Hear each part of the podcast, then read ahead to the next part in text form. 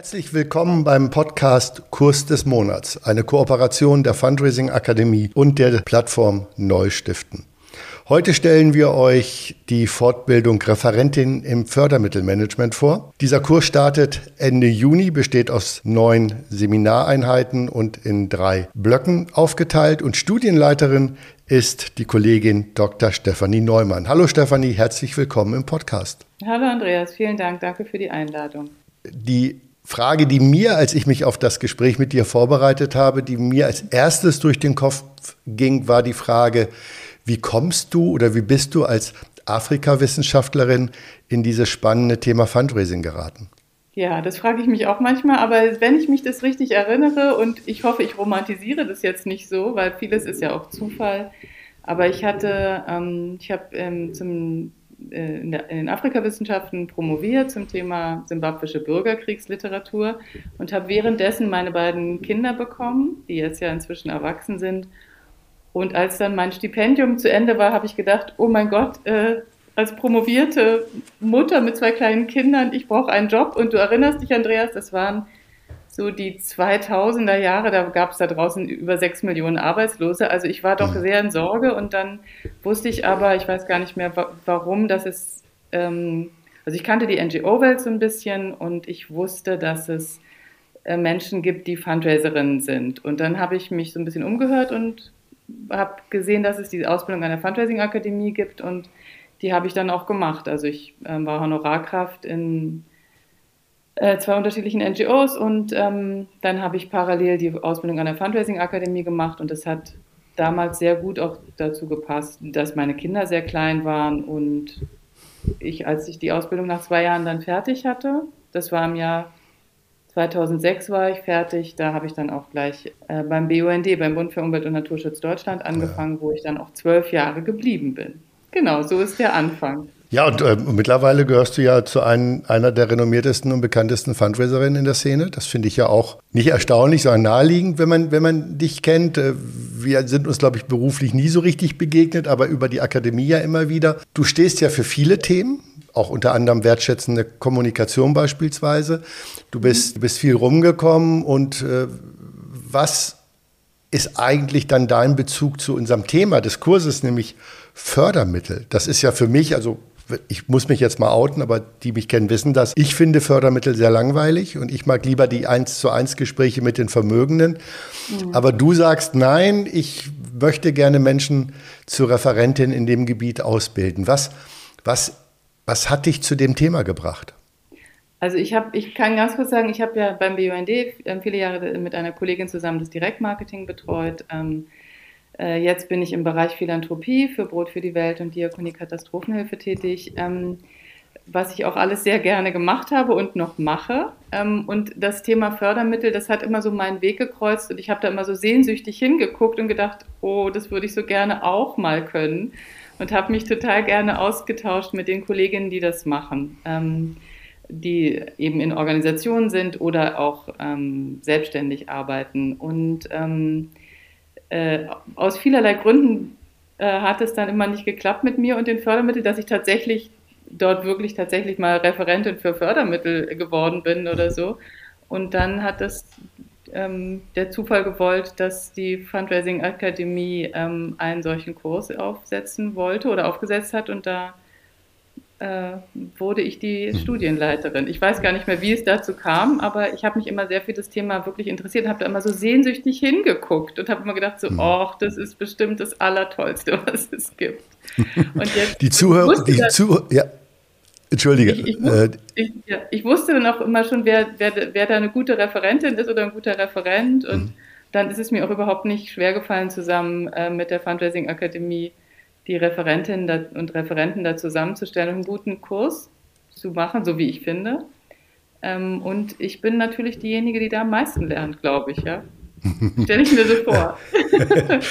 Naja, und, jetzt, ich, ich, ich hatte dich gerade unterbrochen, weil ich den ZuhörerInnen sagen wollte, dass man uns ja nur hört und äh, das Strahlen, das bei dem Thema über dein Gesicht ging, konnte man am Anfang ja gar nicht hören, am Ende doch. Und ich finde es, für mich persönlich war das immer dieses Thema Fördermittelmanagement so was, so was Nerdiges, weißt du, so von Menschen, die sich so reinwühlen und, äh, und du strahlst da gerade so eine Lebenslust und Freude aus, die ich total toll finde. Jetzt hast du ja diesen Blick auf dieses, auf dieses Fördermittelmanagement, diese Leidenschaft dafür, wie wir gehört haben.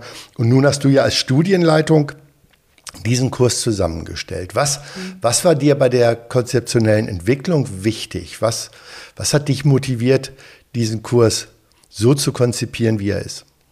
Also wichtig war, ist für mich, dass es da tatsächlich auch Menschen als Referentinnen und Referenten auftauchen, die tatsächlich auch Berufserfahrung haben in dem Bereich. Ja?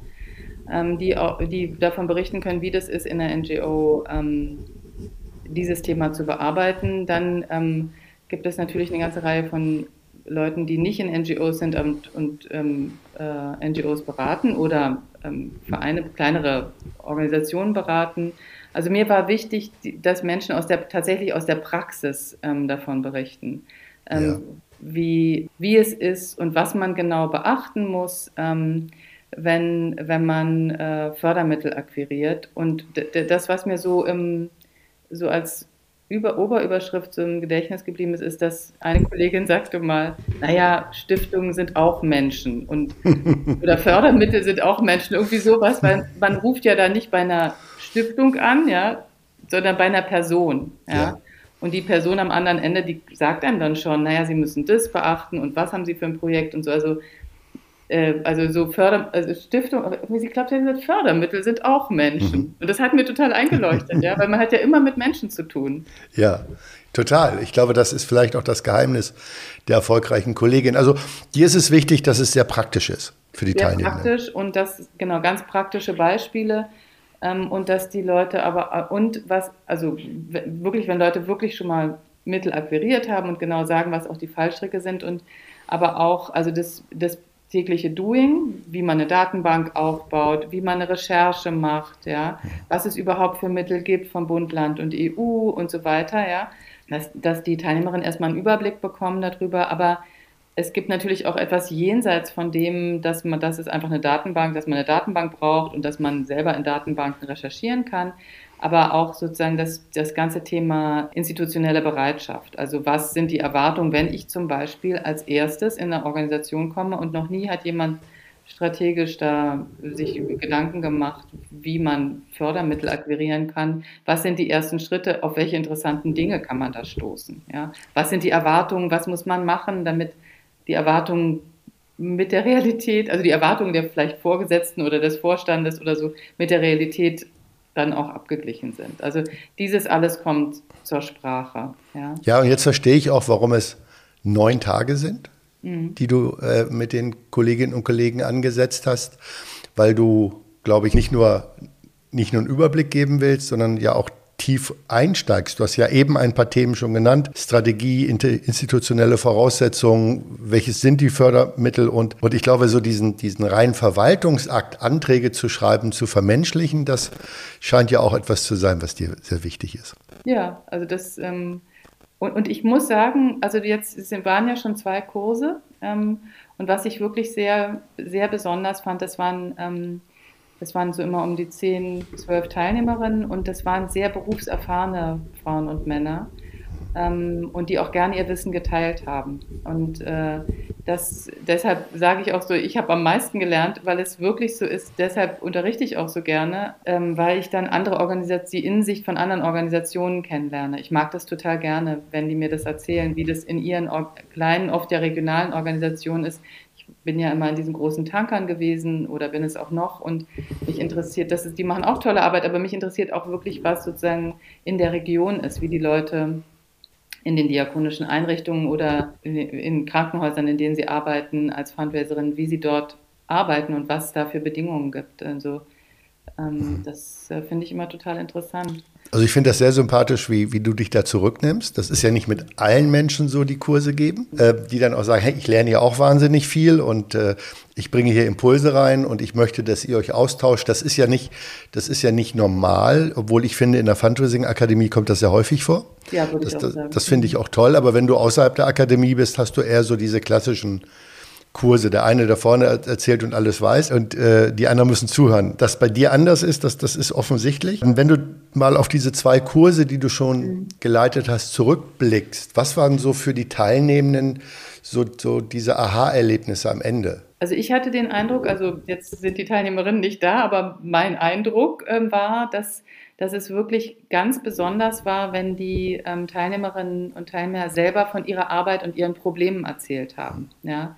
Also da gibt auch, da schaffe ich auch immer Raum für, dass die, die Teilnehmerinnen müssen dann irgendeine Hausarbeit ähm, machen und dann haben sie, haben, also die Hausarbeit ist, dass sie von ihrer Arbeit erzählen und, und dann wo auch immer sie stehen, ja, äh, und dass dann sozusagen, dass sie das vortragen können und dass sie dann von den anderen, sagen wir mal 10, 15, 12 Leuten, wie eine kollegiale Beratung bekommen. Mhm. Und dass sie dann auch bemerken, dass sie ja mit ihren Problemen nicht alleine dastehen, ja. Ich hatte auch vielerlei interessante Erfahrungen schon in meinem Berufsleben, wie du ja wahrscheinlich, wie jede von uns, ja.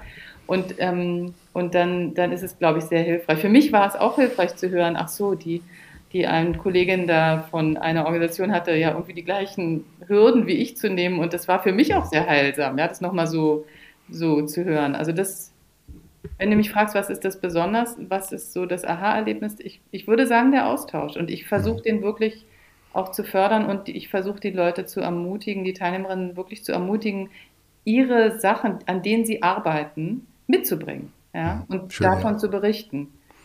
Wenn du, wenn du am 16. November am Ende des Kurses, letzter mhm. Tag, dieser Donnerstag ist es zu Ende, du mhm. packst deine, deine Sachen ein und fährst zurück nach Hause. Was wäre so das Gefühl, das du gerne mitnehmen würdest von den Teilnehmenden, wenn der Kurs zu Ende ist? Äh, dass sie zufrieden sind. Und, uns, und, das, und so war es beim letzten Mal. Die war, ich hatte den Eindruck, sie sind zufrieden und haben so, der eine hat dann zu mir gesagt, wie, ach jo, das ist ja heute das letzte Mal, wir sehen uns ja dann alle so nicht wieder. Also so, das, das fand ich irgendwie so, das fand, hat mich total angerührt, weil dann natürlich die Teilnehmerinnen, weil zwischen den Präsenzphasen sind auch immer Webinare, wo die Menschen sich sehen können ja. und sich austauschen können und auch einen Input bekommen, ähm, dass sie so gewohnt sind, dass sie miteinander sich austauschen und vernetzen können und dass der eine dann schon weiß, was sind die Probleme da beim anderen, oh mein Gott, und also dass so eine Gemeinschaft entsteht, ja. Und ja. das Bedauern darüber, dass das dann jetzt zu Ende ist, also. Schön. Wenn, wenn sich jetzt unsere HörerInnen die Frage stellen, bin ich jetzt eigentlich die Richtige in diesem Kurs, in dem Lehrgang. Was würdest du, würdest du antworten? Oder anders formuliert, an wen richtet sich denn der Kurs? Gibt es Voraussetzungen, die du hast? Oder was wären so deine LieblingsteilnehmerInnen? Meine Lieblingsteilnehmerinnen sind die, die da sind. Also das kann ich jetzt gar nicht so sagen. Also es, da gibt es welche, die wirklich wahnsinnig berufserfahren waren. Ich habe echt gedacht, bei der einen, bei der einen Teilnehmerin habe ich gesagt so, ach, das ist ja, die kann ja eigentlich jetzt hier einmal übernehmen und hat sie auch, die hat ganz viel beigetragen, das war richtig toll.